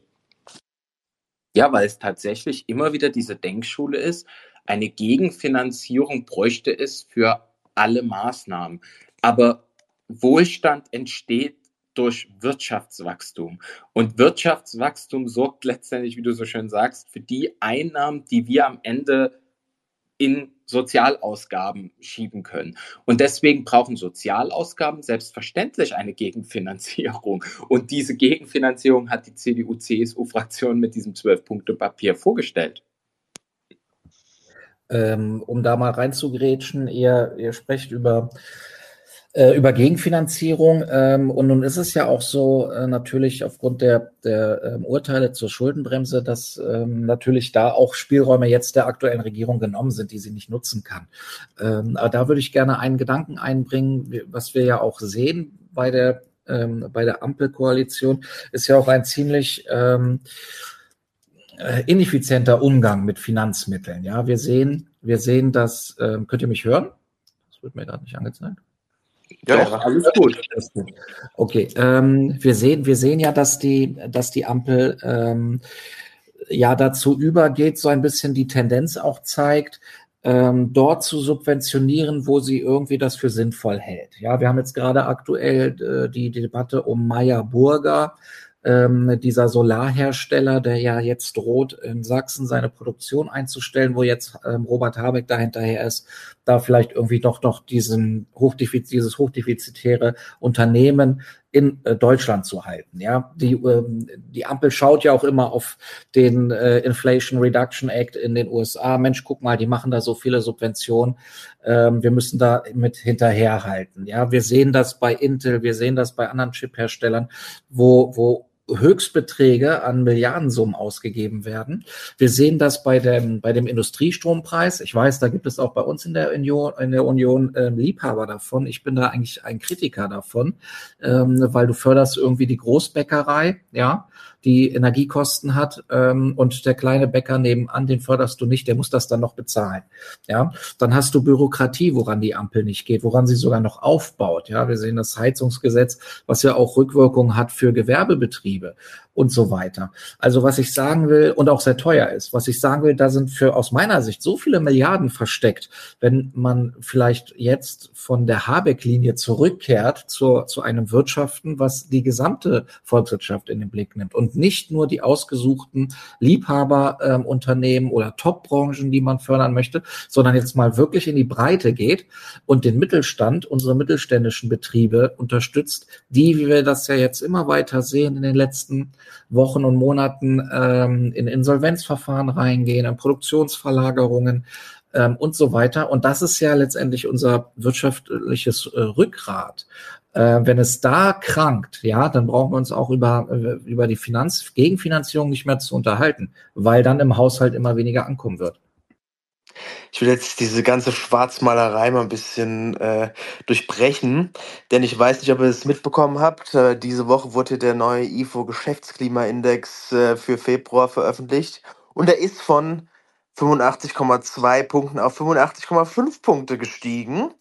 Also großer Erfolg und das Interessante ist, das liegt daran, weil durch die ganzen Bahnstreiks und Streiks im öffentlichen Nahverkehr und so weiter, vor allem aber durch die Bahnstreiks, natürlich die Logistikbranche profitiert hat und die jetzt einen Aufschwung gehabt hat. Äh, bei ähm, Industrie und Bau sieht es natürlich immer noch sehr, sehr mager aus. Nee, das war jetzt ein kleiner, kleiner äh, kleiner Spaß am Rande. Äh, das, das Problem ist äh, natürlich, ähm, insgesamt wirtschaftlich ist die Lage nicht gut. Ähm, wir kratzen so an der, Rez der Rezession und sind äh, so mit 0,3 Prozent ungefähr drin. Ähm, und wie Baha richtigerweise angesprochen hat, äh, Sozialausgaben und ein Sozialstaat, wie wir ihn haben, der ist nur zu finanzieren, ähm, wenn am Ende die Wirtschaft läuft und wenn es Unternehmen und äh, Leute gibt, die Steuern bezahlen.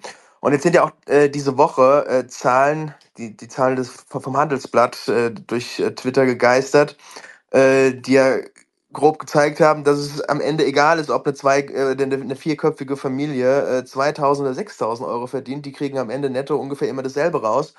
Und da steckt unter anderem natürlich auch das Problem drin. Der Fachkräftemangel und die geringe Beschäftigung wird in den nächsten Jahren auch eine Wachstumsbremse sein es wird eine der größten Wachstumsbremsen sein und man muss gucken, wie man A, mehr Leute in den Arbeitsmarkt reinkriegt und B, dafür sorgt, dass äh, die Menschen, die in Teilzeit sind, ähm, aufstocken und mehr arbeiten. Ähm, das sind Diskussionen über Vier-Tage-Wochen und so weiter natürlich total äh, fehl am Platz. Man muss den Menschen äh, eigentlich eher Mut machen und auch Anreize schaffen. Und das ist der Punkt, äh, eben äh, mehr arbeiten zu wollen. Denn wir wissen es alle durch Steuerprogression und so weiter und so fort. Dann hatten wir jetzt auch die Diskussion, dass die, die Abflachung der, äh, der, der, der kalten Progression ja ein Geschenk an die äh, Gutverdiener wäre und den ganzen Quatsch, der da immer äh, der da immer ähm, äh, geredet ja, wird. Vor, vor, allen Dingen wird immer gesagt, insbesondere von Christian Lindner, es sei eine Milliardenentlastung, 15 Milliarden. Der Witz dahinter ist ja, und auch da hält man das Volk, glaube ich, für blöd, es ist ja nur keine Mehrbelastung, die gekommen ist. Das ist ja genau. das ist völlig absurd. Ganz genau, das ist der Punkt, ja. Und da muss man eben gucken, ähm, ja, am, am, Ende hat äh, kein Mensch dadurch mehr Geld, sondern äh, sie haben halt nur äh, nicht weniger Geld in der Tasche. Das ist ja genau der Punkt. Ähm, und man muss halt gucken, wie man Anreize schafft. Und deswegen ähm, ist äh, dieses, dieses, dieses Mehrpunktprogramm, äh, äh, das die Union da vorgelegt hat, auf jeden Fall ein richtiger Schritt in die richtige Richtung. Äh, man muss gucken, wie man mehr Leute in, in Mehrarbeit am, am Ende bekommt. Ähm, denn wir wissen es alle, wenn man ein paar Euro mehr verdient, kommt man am Ende in, in höheren Steuertarif und äh, Krankenkasse wird teurer und so weiter und so fort. Ja? Also da muss man gucken, äh, wie man dieses äh, Problem angeht. Und ähm, mit Blick auf das Bürgergeld muss man natürlich auch sagen, ähm, dass man irgendwelche Anreize, äh, die es gibt, eventuell ins Bürgergeld äh, gehen zu können, am Ende abstellt. So ist es, Marcel. Die, wir müssen die Leute dazu bringen, dass sie, ähm, dass sie Leistungsanreize haben, dass sie mehr verdienen, damit wir dann diesen Schmarotzern äh, bei der Erbschaftssteuer dann das wieder wegnehmen können. Ne? Das hatten wir ja auch diese Woche. Ja, genau. Herr, Herr Türmer hat das ja, er hat ja äh, aus jedem zweiten Unternehmer einen Schmarotzer gemacht. Das war Wahnsinn. Ja. Ja, genau. Also dann da und da können wir dann auch wieder alles schön gegenfinanzieren am Ende. Ne? Ähm, nein, Spaß beiseite. Ähm, das ist vollkommen richtig. Auch beim Bürgergeld, das sage ich ja immer. Ähm, natürlich ähm, lohnt sich immer zu arbeiten im Vergleich zu Bürgergeld. Aber ich, ich sage immer wieder, ähm, es ist ja auch so eine gewisse Verhalten, Verhaltensanreiz, den ich ja setze mit so einem Bürgergeld, wo ich dann sage, Mensch, ich nehme vielleicht ein paar Sanktionen weg, ich mache den Druck nicht so hoch ähm, äh, und so weiter, was, was wir ja sehen beim Bürgergeld. Ich erhöhe den auch, klar, weil das das Verfassungsgericht ähm, als, als ähm, Eigenbedarf oder als Existenzminimum vorgibt. Das ist ja alles richtig. Aber dadurch schaffe ich eben Anreize, dass zum Beispiel Leute vielleicht nur fünf Bewerbungen schreiben und nicht zehn, weil sie sagen, Mensch, ich kann mir das jetzt noch erlauben, ich kriege hier meine Wohnung finanziert, die Miete, die ist eh ziemlich hoch, ähm, ich muss nicht so schnell einen neuen Job finden, ja. Oder eben, dass ich Leute habe, die ähm, vielleicht jetzt auch, was Asylbewerber angeht oder Menschen, die zu uns gekommen sind, die dann auch vielleicht sagen, na ja, ähm, ich will jetzt vielleicht doch nicht hier in dieser, ich mir wieder die Großbäckerei nehme, ja, ich möchte da vielleicht nicht um fünf Uhr auf der Matte stehen, ich nehme dieses Jobangebot doch nicht an, weil ich kann es mir erlauben. Ich kann ja noch ein bisschen weiter so. Vielleicht finde ich ja etwas Passenderes. Also was ich damit sagen will, du, wir sehen das auch. Ähm, Thema Langzeitarbeitslose, ähm, die Ta Anteile gehen wieder hoch. Wir sehen auch, ähm, das war auch eine Meldung in dieser Woche, ähm, was das Thema Schwarzarbeit angeht, ähm, dass die auch lukrativer wird. Wir sehen jetzt tatsächlich in den ersten Zahlen einen Anstieg. Und womit korrespondiert der? Ja, mit der Bürgergeldeinführung, ja, weil es da eben dann sinnvoll ist, dann sich vielleicht da noch irgendwo 200, 300 Euro nebenbei zu verdienen und eben nicht in die reguläre Beschäftigung in den ersten Arbeitsmarkt reinzugehen. Ähm, und das sind alles Themen, die kosten nichts, wenn da die Ampel rangeht. Wenn wir da rangehen vielleicht ab 2025, wer weiß. Ähm, das kostet alles nicht und muss dementsprechend auch nicht gegenfinanziert werden.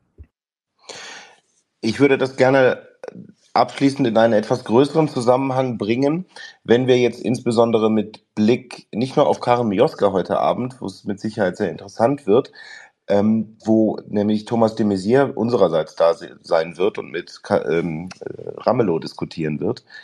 Für die Frage nach der Wahl, nach den Wahlen im Osten stellt sich auch diese paternalistische Einstellung des Staates zu den Menschen dar. Was will ich damit sagen? Ist vielleicht die Antwort wenn wir nämlich genau diese Handelsblatt-Grafik nehmen, dass egal wie sehr du dich anstrengst, egal was du leistest, dieser Staat so weit eingreift, dass am Ende doch alle gleicher werden und es überhaupt keinen Anreiz mehr gibt. Und sind wir dann nicht auf dem Weg, eigentlich den Menschen sagen zu müssen, wir ziehen den Staat aus diesem Leben einfach auch mal wieder etwas mehr raus und lassen Leistungsbereitschaft zu und sind eben nicht paternalistisch. Und ist das nicht die andere Strategie, auf die Wahlen und auf die AfD im Osten zu reagieren, anstatt wie die SPD beständig vor sich her sagt, wir müssen nur den Sozialstaat weiter ausbauen, es geht immer nur ums Soziale? Ist da nicht die Antwort der CDU eigentlich eine große Staatsreform, die weitaus mehr Freiheit bringen muss? Da würde ich gerne eure Meinung zu hören, wie das für eine Wirkung eben aus der Wirtschaft heraus auf die Leistungsfeindlichkeit in der Gesellschaft für die Wahlen im Osten hat. Das ist eine große Frage. Aber ich glaube. Die großen Fragen machen wir hier wahr. Ja, absolut. Die, die erfordern vielleicht ein bisschen längeres Nachdenken, aber ich, ich versuche es mal äh, in meine Antwort irgendwie reinzupacken. Also als jemand, der aus dem Osten kommt, ähm, aus Sachsen kommt, kann ich zumindest sagen, ich glaube, dass es, also mehr Freiheit ist definitiv etwas, was gut ankommt bei den Leuten. So, jetzt ist das aber ein ziemlich großer Begriff und ähm, da kann sehr, sehr viel äh, drunter subsumiert werden ich glaube, was, was wir brauchen, und jetzt sei mal dahingestellt, inwiefern wir schon die Glaubwürdigkeit zurückerlangt haben, für solche Strukturreformen zur Verfügung zu stehen, ist tatsächlich, und jetzt benutze ich den Begriff, den Armin Laschet 2021 benutzt hat, so eine Art Entfesselungspolitik.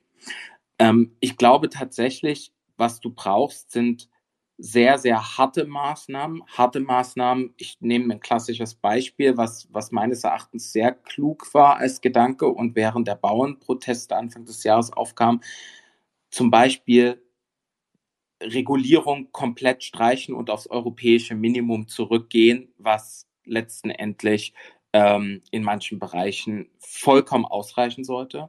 Du brauchst wirklich Moratorien, um keine neuen Gesetze, keine neuen Regeln zu machen. Du musst sukzessive anfangen, Staatsausgaben runterzukürzen und ich rede da von Subventionen. Also ich bin da auch jemand, der wirklich massiv dafür wirbt, Subventionen abzubauen und halt eben mehr Markt zuzulassen. Ich glaube, die letzte Zahl, die ich kenne, kannte, gehört habe, waren knapp 80 Milliarden die man sich durch die Streichung von Subventionen im Haushalt erarbeiten könnte, gleichzeitig die Steuern, Unternehmenssteuern, aber auch Lohnsteuern deutlich runterzuziehen, aber den Sozialstaat das können wir leider nicht, nicht anzufassen im Sinne von, dass wir jetzt nicht irgendwie anfangen, dort die Gelder zu streichen und runterzuziehen, aber gleichzeitig Gegenforderungen aufzumachen. Und da bin ich zum Beispiel bei dem ganzen Thema Bürgergeld, ähm, wo wir eben wieder Leistung einfordern müssen und wo es dann halt auch entsprechend Sanktionen geben muss, um den Druck aufzubauen,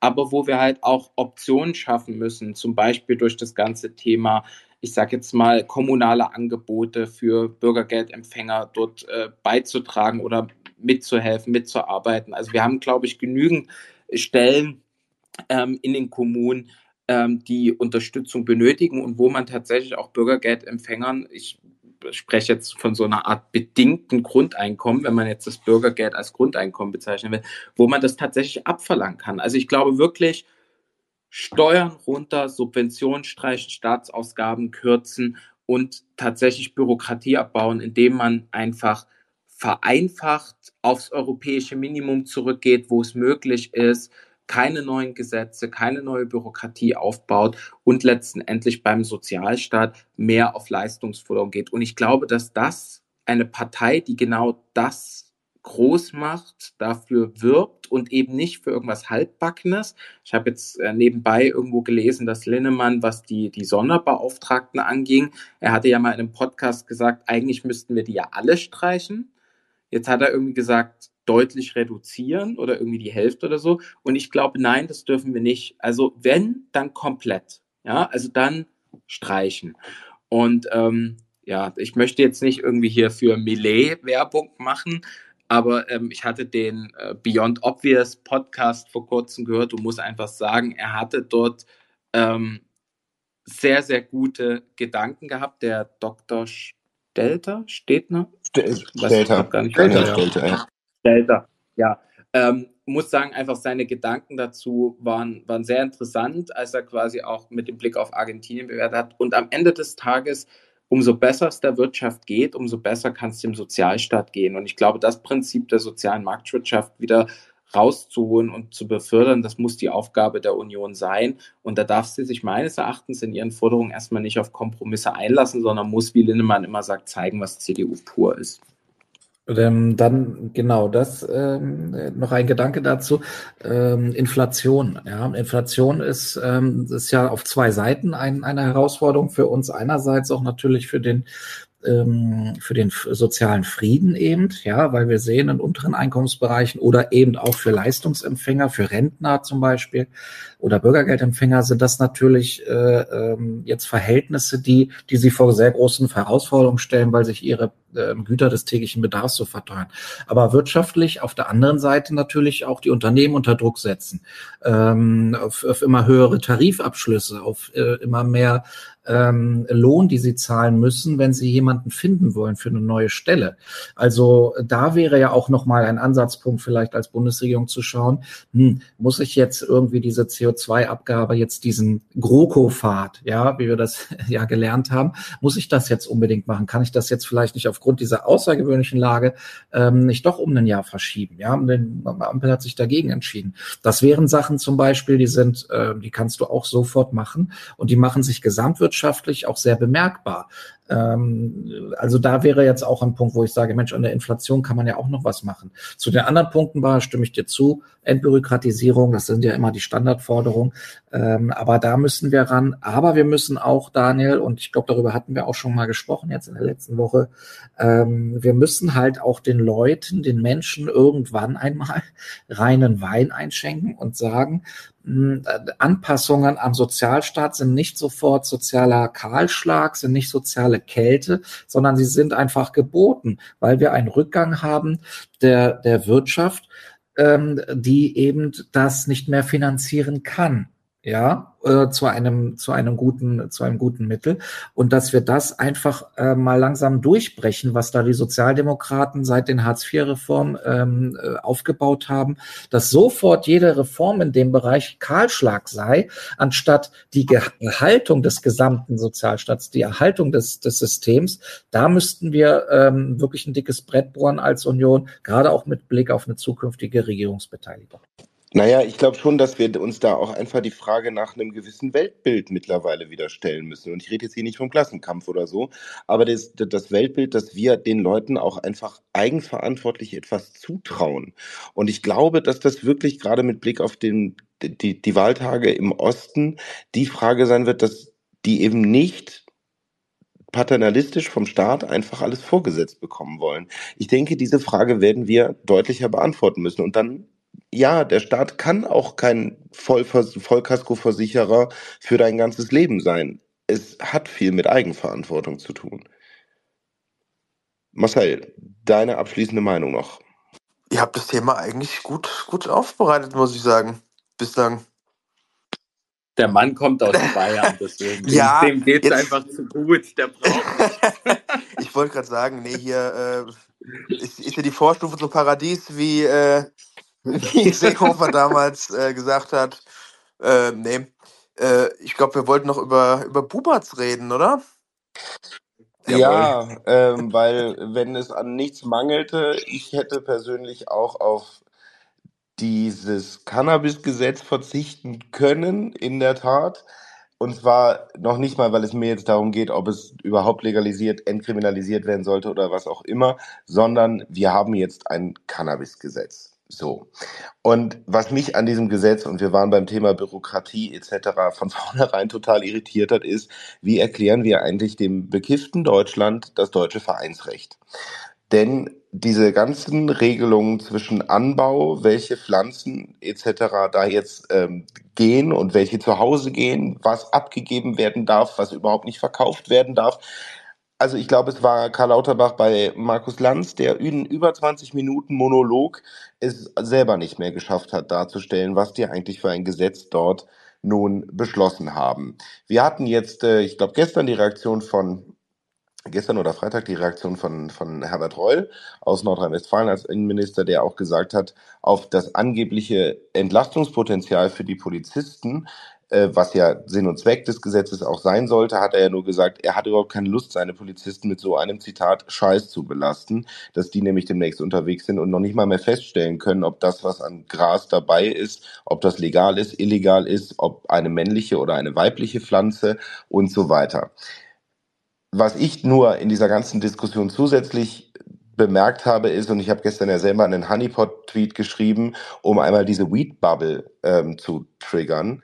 Es ist ja wirklich, also dafür, dass die angeblich durchs Kiffen so entspannt sein sollen, ist das wirklich ein unfassbar aggressiver Mob, der da unterwegs sein kann. Und meine Frage an euch ist, glaubt ihr, dass dieses Gesetz überhaupt eine Wirkung hat, bis, also ab 1. April, oder werden wir erleben, dass also die, Wirkung ist mir schon klar des Gesetzes, oder? Also wird es eigentlich zu einer Beruhigung führen in dieser ganzen Bubble oder ist es das wirklich der Türöffner für sämtlichen Drogenkonsum in Deutschland? Und wie würdet ihr es selber bewerten? Hat Deutschland dieses Gesetz gebraucht in irgendeiner Form oder hätten wir bei der strikten Drogenpolitik der CDU, CSU bleiben sollen? Äh, ich ich fange direkt mal an, weil, äh, ja, also grundsätzlich, wenn ein erwachsener Mensch sich, äh, keine Ahnung, abends statt einem Feierabendbier ein Joint reinziehen will, habe ich da als liberal denkender Mensch grundsätzlich wenig dagegen. Dann soll er das tun. Nur das Ganze ist, das Ganze muss natürlich in einem Rahmen stattfinden, der, der, der rechtlich äh, sinnvoll ist und natürlich der auch dem Jugendschutz äh, äh, Rechnung trägt am Ende. Und da sehe ich halt das Problem, denn Karl Lauterbach hat es ja in seiner Rede im Bundestag auch gesagt, sie wollen zwei Ziele damit erreichen. Erstens Bekämpfung des Schwarzmarkts und zweitens besserer Kinder- und Jugendschutz. Äh, ich habe keine Ahnung, wie das Gesetz das erreichen soll. Denn ähm, es ist ja jetzt nicht so, wie es die Grünen damals versprochen haben. Ja, ihr könnt dann in ein Geschäft gehen und könnt euch äh, euer, euer Gras kaufen und äh, abends schön konsumieren. Das funktioniert jetzt nicht. Es wird so sein, äh, dass man entweder einem Club beitreten muss oder sich das Zeug selbst äh, züchten muss. Und keine Ahnung, ich glaube, das äh, ist wahrscheinlich ein bisschen anspruchsvoller als eine Orchidee äh, zu, äh, zu gießen. Ähm, also am Ende wird das Zeug trotzdem irgendwo gehandelt werden müssen. Äh, und die Leute, die es anbauen, die werden es vielleicht auch verkaufen, keine Ahnung was. Ja? Und dann besserer Kinder- und Jugendschutz. Ähm, wenn am Ende mehr äh, Cannabis im Umlauf ist und Kinder und Jugendliche ohnehin nicht konsumieren dürfen, äh, frage ich mich, wie die besser geschützt sein sollen dadurch. Da, loben sie jetzt ihr, ihr großes äh, äh, Aufklärungsprogramm, aber äh, mein Gott, dass Kiffen nicht toll ist, das, das, das, das, oder das Kiffen nicht gesund ist und gerade für Menschen bis 25 erhebliche Sch Schäden äh, mit sich bringt, Äh, das weiß man auch jetzt schon. Deshalb, also meines Erachtens, die beiden Ziele, äh, die die Ampel da erreichen wollte, die werden mit dem äh, Gesetz nicht erreicht. Meines Erachtens ganz im Gegenteil. Ne? Genau, also du musst ja als Polizist dann jetzt auch irgendwie ausgestattet werden äh, mit irgendwie äh, einer interaktiven Karte, wo du dann sagen kannst, okay, jetzt bin ich hier gerade 100 Meter, ich weiß nicht, 100 Meter von der Schule weg, 200 Meter von das weg. Ähm, da gab es ja auch schon die, die ersten äh, Maps, die man sich anschauen konnte.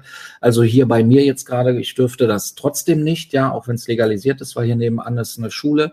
Insofern ist das ja auch schon wieder etwas, was ich da überhaupt nicht nachvollziehen kann. Genauso, und da glaube ich politisch auch, wird die Ampel das, wird das noch erleben, was den Weed Mob angeht, ja, der, ähm, ähm, ich glaube, wenn das, wenn man dann sich im April dann endlich auch in diese Vereine, in das Vereinsrecht ähm, reinlesen kann, um diese Clubs zu gründen, ähm, dann wird dann auch eine riesige Welle auf die auf die Körperschaftsfinanzämter äh, zurollen. Ähm, da muss das ja alles eingetragen werden und dann genau zu den drei Wahlen, glaube ich, ähm, im August, im September, dann werden, dann werden da ganz viele wahlkämpfende Ampelianer werden dort ähm, diese Aggression des Sweetmobs dann auch erleben, die dann sagen, Mensch, ihr habt da ein totales Murksgesetz gemacht. Plus natürlich auch die Polizisten, die, wir haben das ja schon festgestellt, die jetzt ja gar nicht sagen können, Mensch, ist das jetzt irgendwie aus dem legalen Eigenanbau oder ist das vielleicht doch irgendwie Schwarzmarktware? Woher sollen die das denn erkennen? Also da sind so viele Fragen offen bei diesem Gesetz, wo ich dann sage, das hätte es nicht gebraucht. Da hätte man die alte Linie auch weiter fortführen können. Aber nun gut, so ist es jetzt nun mal, weil die Ampel ähm, 2021 im Wahlkampf den Menschen etwas versprochen hat, was sie nicht halten konnte, aufgrund des EU-Rechts ja, dass so diese niederländische Lösung eben nicht umsetzbar ist für Deutschland. Und da muss ich sagen, da bin ich sehr gespannt, wie sich das entwickelt. Und die, ähm, die Suppe, die muss dann die Ampel auslöffeln. Ähm, ein großer Wurf war das auf jeden Fall nicht. Und ich glaube, dass uns das dann auch im Herbst, wie gesagt, auch nochmal beschäftigen wird, wenn dann der Weed-Mob wieder aggressiv wird. Baha, wie schätzt du es ein, während du jetzt gerade sicherlich auf der Couch sitzt und einen Joint raust oder so? Das ist richtig, das wäre der zweite dann heute. Wie immer, also ich, wie immer, glaube, jeden Tag. Also ich glaube, Marcells Schüler wussten schon immer, wo sie das Zeug herbekommen und brauchten dafür das Beide Gesetz ganz nicht. Brav. Äh, ja, ganz ehrlich, ich, ich glaube wirklich, dass das Gesetz war völlig unnötig, aber äh, sie wollten es, sie haben es gefeiert, noch erinnert, ihr erinnert euch an die Posts, Tweets und Kommentare der Ampelpolitiker äh, kurz nach Beginn der Koalition.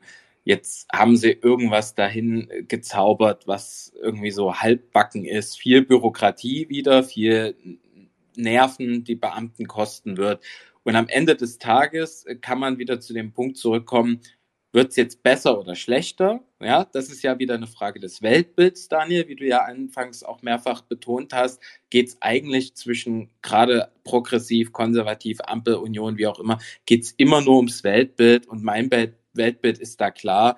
Ähm, es schadet langfristig den Personen der Gesellschaft. Ähm, jetzt mal abgesehen von den medizinischen Aspekten, die tatsächlich unter einem ganz anderen ähm, Stern stehen, aber es schadet und es wird meines Erachtens in ein paar Jahren zeigen, dass es völlig kontraproduktiv war und überhaupt nicht hilfreich. Und dann wird es wieder heißen, wir haben es euch doch gesagt, wie es gefühlt irgendwie nach jedem Vorstoß der Ampel in den letzten zwei Jahren ähm, heißt. Und es ist, mag arrogant und anmaßend klingen, aber wenn ihr mal alle wieder zurückgeht und euch die Frage stellt, was eigentlich aus den Kritiken und den Positionen der Ampel zu bestimmten politischen Themen geworden ist, stellt sich irgendwie im Nachgang raus, Recht hatten sie nicht. Äh, Bar, du hattest das angesprochen, ähm, was das Thema Posts angeht und Tweets und so weiter. Da ist mir einer aufgefallen, den würde ich gerne mit euch teilen. Das ist der ähm, von, ich glaube, irgendwie aus der linken Gruppe irgendwie, die sich da auf der Plenarsaalebene auf irgendwie ein Sofa gefläzt haben und äh, einer hatte da ein Joint dabei und die haben da lustig strahlend in die Kamera gelächelt im Bundestag auf der Plenarsaalebene ähm, wo ich mich dann auch frage, Mensch, die Linken werfen uns immer vor, ihr kommt da irgendwie aus dem Festzelt, aus dem Bierzelt, den Maßkrug. Also ich habe noch keine Unionspolitiker mit der Bierflasche auf, dem, auf der Plenarsaalebene gesehen. Also so viel zu diesem Thema und zum Thema Jugendschutz. Ähm, da muss ich wirklich sagen, das ist alles nur vorgeschoben, was da von den Linken kommt. Ähm, wir haben das gesehen, wie die das kommentiert haben, wie die jetzt auch weitergehen. Ähm, es geht da nur um dies, um das, äh, äh um das ja, Befriedigen seiner Klientel um, und um mehr nicht. Also von denen brauchen wir uns da wirklich moralisch nichts äh, vorzuwerfen, weil auch der Satz gilt, nur weil es schon legale Drogen gibt, heißt das nicht, dass wir x-fach skaliert andere illegale Drogen legalisieren. Ich nehme das als wunderbares Schlusswort, lieber Manuel. Bedanke mich bei allen Zuhörerinnen und Zuhörern, bevor wir jetzt an Karin Mioska abgeben mit der Frage, wird der Osten unregierbar? Und Bodo Ramelow unter anderem zu Gast darf ich wie immer kurz darauf verweisen, dass dieser Space und der Podcast dazu ab morgen überall, wo es Podcasts gibt, ein Angebot der Mittelpunkt Debattenagentur ist und ihr findet uns im Netz unter www.mitte-punkt.de und auf X unter @mittepunkt.